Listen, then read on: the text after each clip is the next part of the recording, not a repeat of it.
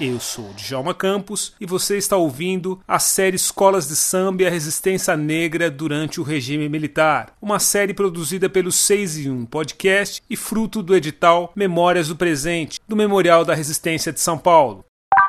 Além da opressão, censura e violência contra as escolas de samba, comunidades negras do samba e contra os demais setores da sociedade brasileira, o período de ditadura militar também marcou uma fase de crescimento das escolas de samba da cidade de São Paulo e registrou também o início do período de profissionalismo do carnaval das agremiações paulistanas. O início da década de 1960 também foi marcado pela transformação da maioria dos cordões carnavalescos da cidade em escolas de samba, e o período de desfiles oficiais das escolas de samba de São Paulo teve início no ano de 1960 1968. Neste mesmo ano, foi instaurado o AI-5, o Ato Institucional número 5, que determinou o período mais barra pesada do regime militar.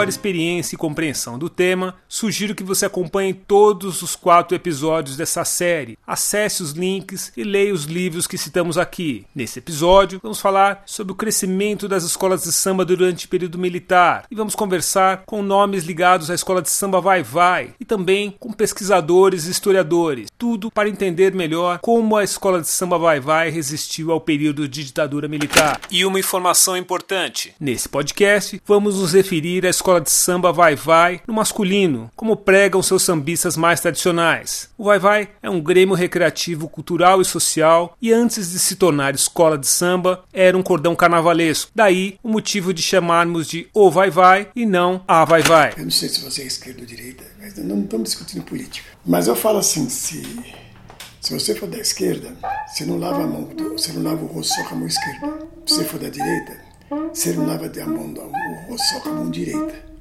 Você tem que estar sempre Essa voz que você está ouvindo é de Fernando Penteado. Fernando Penteado é jornalista, um dos mais antigos integrantes da escola de samba Vai Vai, embaixador mestre do samba paulista e é um dos baluartes vivos do Carnaval de São Paulo. Para falar com Fernando, nós somos a sede da Liga Independente das Escolas de Samba de São Paulo. Com sede no centro da capital paulistana, a escola de samba Vai Vai é considerada a mais negra de São Paulo e teve sua sede construída na mesma região que um dia abrigou o antigo quilombo da Saracura. Em julho de 2022, as obras da linha 6 laranja do metrô de São Paulo descobriram vestígios do quilombo no local que servia de sede à escola de samba Vai Vai. Para saber mais sobre as interferências do período militar na tradicional escola de samba do Bexiga, eu fui até a sede da Liga das Escolas de Samba de São Paulo. A liga fica ao lado do metrô Armênia, região central de São Paulo, a pouco mais de um quilômetro e meio do Sambódromo de São Paulo.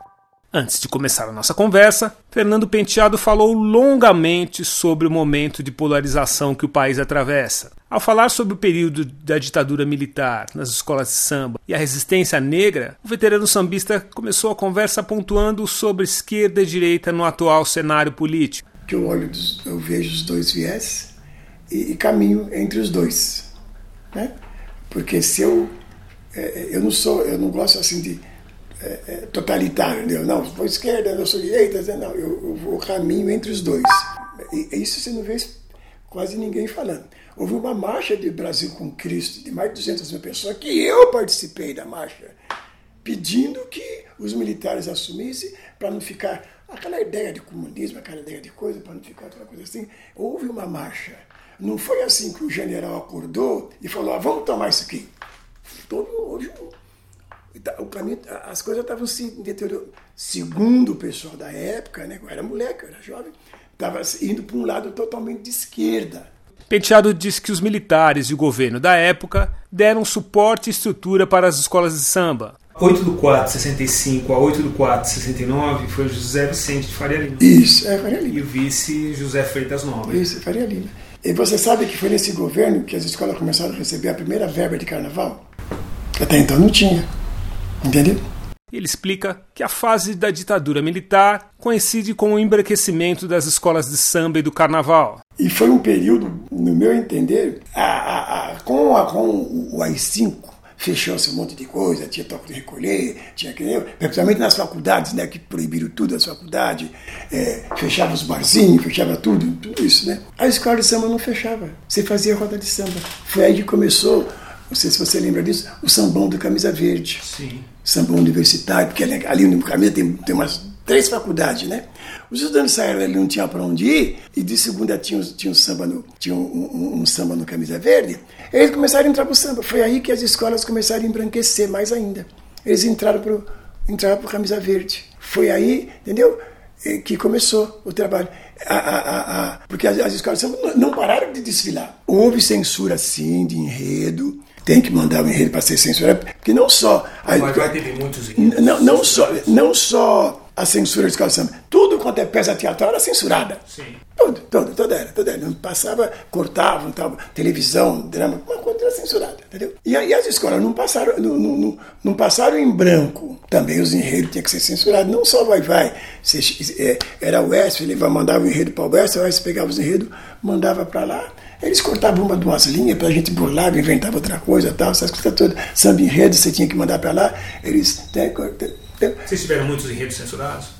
Você Teve, não, não, não, que a gente vai, vai nessa época, ele, como ele era, ele era cordão carnavalesco, né? ele falava muito da história do Brasil, Dom Pedro I, Dom Pedro II, então não tinha aos 74 anos de idade, o sambista explica que nunca soube de casos de sambistas que tivessem desaparecido por conta da ditadura no período do AI-5 ou durante todo o período militar.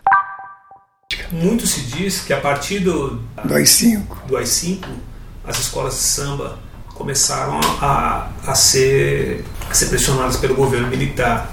Que se ser pressionado mesmo. Começou a impor algumas regras. Sim. Começou a visitar a quadra de escola de samba, começou a sumir gente, começou a. Sumir gente? É. Eu nunca vi. Não como, vou, não vou desmentir. foi esse 68 para você? Olha, você sabe que é, 68 era. Deixa eu ver. É, Faria Lima, né? Em 66 eu estava na aeronáutica, servindo a aeronáutica. Entendeu? Então eu vivi bem esse, esse, esse período. Não concordo, alguns modos operantes que os militarismos fizeram. Concordo. Eu, também quando morrer uma pessoa já não, já não concordo. Né, qualquer lado, né, que é um, uma vida que se perde. Mas também não concordo com os modos operantes que, que, que a esquerda também usou. Porque ninguém era santinho. Penteado disse que existia censura militar, mas lembra que nesse período as escolas de samba cresceram muito. Ele lembra também sobre a falta de planejamento dos sambistas da época na hora de pedir verbas para o governo de São Paulo, naquele período em meio à ditadura, e o dinheiro era para organizar o carnaval. Foi um período que as escolas de samba se fortaleceram, que foi, foi começaram, a receber, começaram a receber verba, entendeu? Faria Lima, é, é, é, eu tô, você vai perguntar para o seu Carlão, você pode falar, o penteado falou que estava lá. Eu era moleque, mas eu estava lá. Que eu sempre andei com o mais velho. Sempre meu pai me levava, então eu sempre ficava sentadinho olhando. E quando foi falar com o Faria Lima, eu estava lá. Não fui falar, mas eu estava lá, né? com, com eles.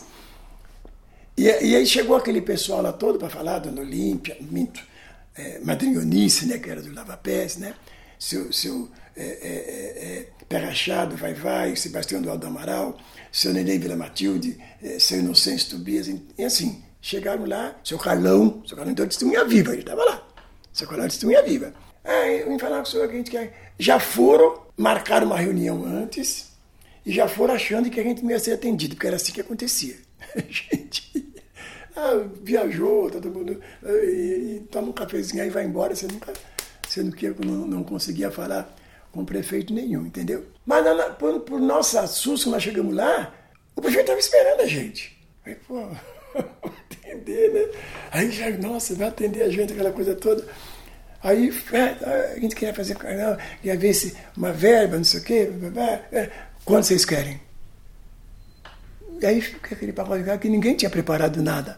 Para você entender melhor o cenário político e cultural da época, é importante saber que o Vai Vai ganhou três títulos durante os 21 anos da duríssima e violenta presença militar no governo brasileiro. Em 1978, a escola venceu o Carnaval paulistano com samba Na Arca de Noel, Quem entrou não saiu mais. Em 1981, o título da Preto e Branco veio com o enredo Acredite se quiser. Em 1982, sob a presidência de Chiclé, a escola do Bexiga ganhou o carnaval com o enredo sobre religiões de matriz africana. Era o antológico Orum Aie, o Eterno Amanhecer, considerado um dos mais belos enredos da maior campeã do carnaval paulistano, com 15 títulos até o ano de 2022. O ano de 1982 também foi marcado pela, pelas primeiras eleições populares para governador desde o início do regime militar. E na época, o regime militar já dava claros sinais de enfraquecimento. Prova disso foi a forte campanha pelas diretas já em 83, que tomou as ruas de grandes capitais brasileiras e teve em São Paulo um de seus principais pontos de manifestação. Em 82, Franco Montoro do PMDB foi eleito governador de São Paulo. Numa eleição também contou com candidatos como Luiz Inácio Lula da Silva do PT Reinaldo de Barros, do PDS, Jânio Quadros, do, do, PTB e Rogério Ferreira, do PDT. Naquele período, os brasileiros também foram às urnas para escolher senador, deputado federal, deputado estadual, prefeito e vereador. O presidente do Brasil era o general João Batista Figueiredo, que governou o Brasil de 1979 a 1985, e ele foi o último presidente militar do Brasil antes do final do período de ditadura militar.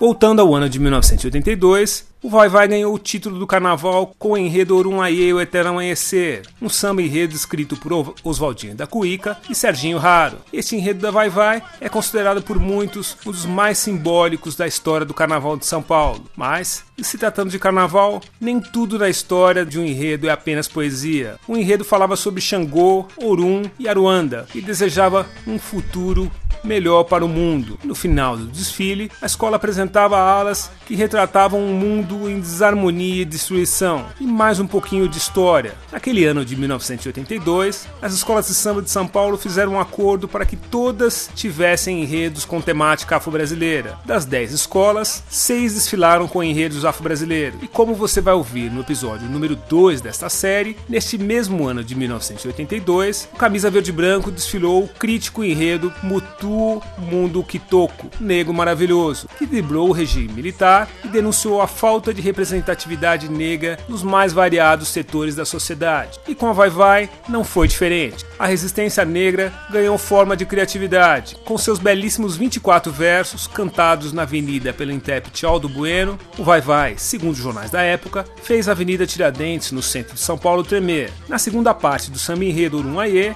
a Escola da Bela Vista manda claramente o seu recado. Ficou evidente para quem tivesse ouvido mais atento que no meio da poesia os sambistas falavam da ditadura e falavam também sobre o desejo de dias com mais liberdade e com menos censura. Mas sinto a falta de paz no meu povo presente desde os nossos ancestrais.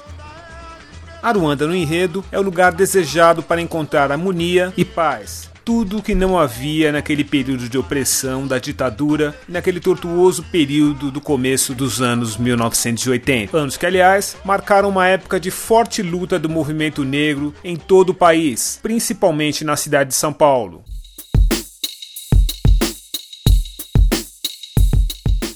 Como disse o apresentador Serginho Grossman no nosso episódio sobre o Camisa Verde e Branco, as escolas de samba sempre foram território de resistência e a escola preta do bairro do Bexiga não deixou de refletir sobre a ditadura e tampouco de colocar seu protesto na avenida em forma de carnaval. Nada mais natural para uma escola fundada em 1930 e que teve entre seus fundadores lideranças de famílias negras da Bela Vista, como Benedito Sardinha, Frederico Penteado, Dona Casturina, Dona Iracema, Dona Olímpia, Tino, Guariba, Livinho e Henricão.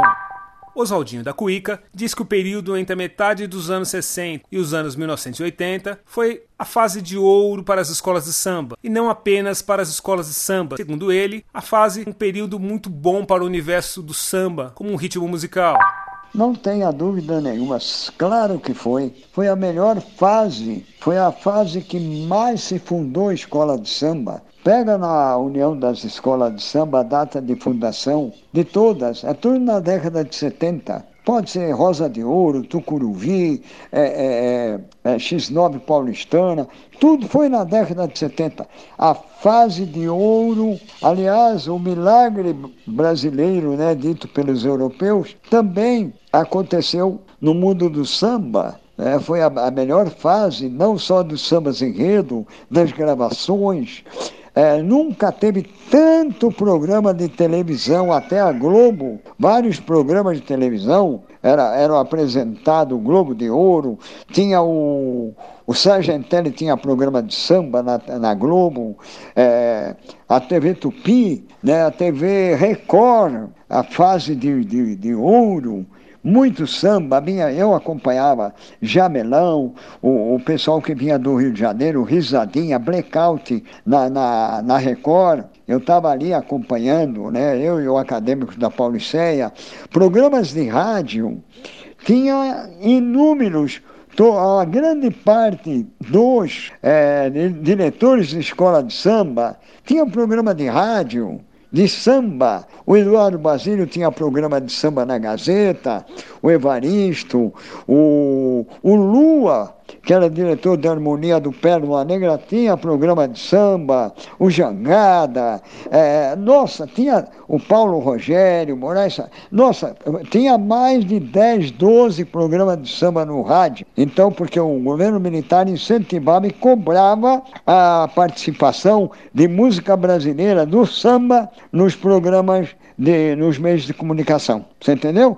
Então foi a melhor fase para nós, sim. Não só de sambas enredo, das escolas de samba, do espaço. E hoje que espaço você tem? Nenhum, nenhum. Nem no Rio, que foi a, a, a capital do samba, não tem. É, chegaram a tirar o programa do ar do Adesão Alves. Então não temos. É, jornais, tinha mais de 10 jornais que se escrevia coluna de samba. Eu divulgava o Vai Vai. Na época, eu era não só fundador, um diretor artístico, eu levava material para todos os jornais. Eu tenho aqui, eu tenho reportagens aqui, eu guardei né? reportagens sobre as escolas de samba e várias colunas de jornal. Né? Então, é, realmente foi a fase, a melhor fase de samba, de escola de samba e da, e da música popular brasileira. Foi do, dos anos é, 60 até os anos 80. Aí começou a decadência o compositor e sambista diz que não se lembra de sambas da Vai Vai tivessem recebido o carimbo da censura naquele período. Não houve. Não houve nenhum samba censurado. Porque mesmo na época do cordão, o Vai Vai tinha samba tema. Mas quando fez o seu primeiro samba enredo, foi a família, a chegada da família real, de autoria do Carioca, né? É, era Lorival Leite o nome dele. Em seguida veio uma sucessão de sucessos né, dos sambas do Zé Di, José Dias, que se foi recentemente com 88 anos de idade. O primeiro sucesso dele foi Passeando pelo Brasil, samba mostra o que é seu.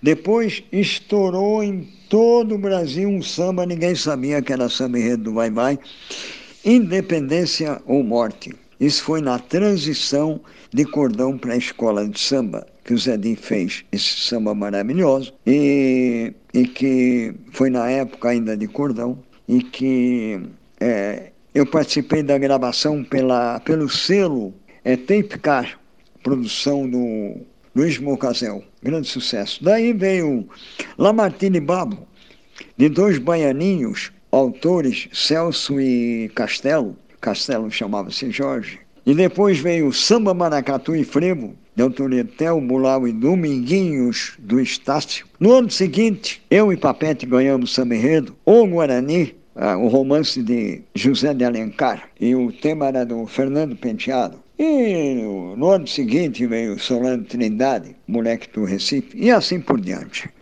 Mas nunca sofreu censura por duas razões. Uma, por ser o Bye Bye é, constituído por cinco famílias cristãs, é, muito patriota e uma referência como organização. Né? E uma outra coisa, o Vai Vai sempre escolheu, de forma inusitada, nenhuma escola de samba fazia isso, no Brasil, os seus próprios temas. É, a, a própria comunidade se reuniam às quarta-feiras, cada um apresentava um tema, e aí o tema que fosse mais compatível, a diretoria escolhia uma equipe. Não existia carnavalesco para desenvolver o tema. Nunca tivemos problema, sempre fizemos grandes carnavais com muito sucesso e que ajudou a construir é, essa, essa grande nação que é a nossa querida Escola de Samba Vai Vai. Para saber mais sobre o assunto, conversamos com o sociólogo e sambista Tadeu Caçula. Tadeu nos explica que o crescimento das escolas de samba fazia parte do projeto da ditadura para, para o crescimento do país. E, segundo ele, era importante para a ditadura se utilizar de uma cultura que falava diretamente com as massas. É importante ressaltar alguns pontos aqui, né? Estamos falando de um regime que estava com um projeto nacional desenvolvimentista e que tinha ali, né, na sua prerrogativa central, elementos de brasilidades, ou seja, transformar o Brasil num lugar de referência, sobretudo para a sua população. E o carnaval, as escolas de samba, ainda são, mas naquele período foi lido como um importante vetor para poder mostrar esses referenciais culturais, bibliográficos, literários, né, na história do Brasil, porque é um, era um veículo que fala, que ainda hoje fala, mas que naquele momento foi lido que falava direto com as massas, né? Então, as escolas de samba de uma certa forma passaram então a partir desse projeto nacional desenvolvimentista a fazer leituras sobre a cultura brasileira, sobre a arte brasileira, sobre a literatura brasileira, mas óbvio que numa dimensão totalmente descolocada daquela realidade social, da história social do Brasil, né? Uma história de uma princesa Isabel, contada de uma maneira totalmente deturpada, uma história do processo do que foi a abolição da escravatura, de uma forma totalmente desconectada da realidade, né? Mas que foram utilizadas para poder enfim, serem parte né, desse projeto nacional desenvolvimentista. Então, é, defender que as escolas de samba começaram a se estruturar melhor a partir dali, é uma defesa que eu não faço, né? Porque não foi um processo natural, foi um processo quase que imposto, né, pelo regime. Mas é óbvio que com esse processo as escolas ganharam mais visibilidade, ganharam um pouco mais de espaço e visibilidade. Óbvio que da nossa leitura, por conta do potencial de desenvolver uma leitura crítica que as escolas de samba têm, mas em especial naquele momento que era importante para aquele regime mostrar para o Brasil Brasil para fora do, do Brasil, né, para quem vinha para o Brasil participar do carnaval, um país alegre, um país democrático, um país em que as misturas de raças eram um dos grandes potenciais, né? A questão da mestiçagem era um projeto que estava dando certo no Brasil, até porque tinha ainda uma continuidade do projeto de branqueamento, né? Tem uma série de entre, é, entrelinhas aí envolvido a isso. Né? Simplesmente o desfile da escola de samba, adotada pelo regime militar, porque era uma coisa importante, bonita é, para o desenvolvimento do país. Tinha uma questão política por trás disso. Então é importante lembrar isso. Mas claro, todas as histórias tinham que ser contadas do jeito que os militares desejavam. E dessa forma, Tadeu também explica que não defende os métodos usados pelos militares, mas ressalta a importância do período para a cultura do carnaval paulistano, que pouco tempo depois, após o final da ditadura, encontrou meios de fazer as leituras mais fiéis às histórias do povo negro. Então, a minha leitura sobre esse período é que, sim, é, abriu-se um espaço para um uso estratégico da escola de samba, no sentido de mostrar as produções culturais, bibliográficos, literários da, da história do Brasil, mesmo que de uma maneira deturpada, mas ao mesmo tempo você é, tem aí um, um, processo né, em que essas escolas de samba é, tinham que seguir uma, uma risca ali, tinha que seguir uma, um ordenamento governamental para poder desenvolver suas ações. Mas é óbvio óbvio que pós esse processo, as escolas de samba então conseguem se emancipar e aí conseguem se consolidar como importantes nichos de sociabilidade cultural e de mostrar de fato narrativas que fazem parte da vida e do cotidiano dessas pessoas que estão ligadas diretas e indiretamente a essas agremiações, a esses nichos de sociabilidade preto periféricos, né? São os grupos carnavalescos espalhados em todo o país. Você quiser saber mais sobre a presença negra na cidade de São Paulo, é altamente recomendado que você leia o livro Casa Verde, uma pequena África paulistana, do sociólogo Tadeu Caçula. Presidente da Federação Nacional das Escolas de Samba, Cachitu Ricardo Campos é um nome muito ligado ao samba paulistano. Ele explica que a Vai Vai passou por maus bocados durante o período de ditadura e lembra violentos ataques da polícia militar à quadra da escola no Bexiga e fala também sobre a hostilidade dos vizinhos da escola durante o período. O Vai Vai é uma escola que sofreu muito porque a, o, o, seu espaço de ensaio é, é, era muito pequeno, né? Então os ensaios, as atividades eram sempre na rua, né? O Vai Vai ficou uma época na rua 14 de julho, né? E depois desceu ali para São Vicente, onde ficou 50 anos ali na, na rua São Vicente, né? Eram espaço pequeno, sem cobertura, é, de terra, depois é, aquele chão de piche, né? Descoberto, aí era coberto com uma lona, e aí depois, aí já nos anos 90, 80, no, é, anos 90, né? Praticamente, aí, aí uma cobertura, fizeram um terraço, enfim. Vai Vai sofria muito, né? Por ser na rua, né? Então, eu lembro de ter ido em ensaios e no meio do ensaio descer sete, oito viaturas da Polícia Militar, no meio do ensaio, né? Vizinhos também que jogavam as coisas lá de cima dos prédios por ensaio, enfim. Então, esse sistema repressor, vamos dizer assim, e preconceituoso, vai, vai sofrer muito, né? Silêncio, o está dormindo. Ele foi, mas foi sorrindo. A notícia chegou quando anoiteceu. Escolas, eu peço silêncio de um minuto. O bexiga está de luto. O apito de pato na água emudeceu e é impossível falar em opressão vai-vai e na resistência das escolas de samba de São Paulo, sem falar da morte do mestre de bateria Patunágua em 1969. A morte de Patunágua é um dos mais estranhos e misteriosos casos de violência e opressão contra o samba e o carnaval de São Paulo. E este é o tema do quarto e último episódio da série Escolas de Samba e a Resistência Negra durante o regime militar.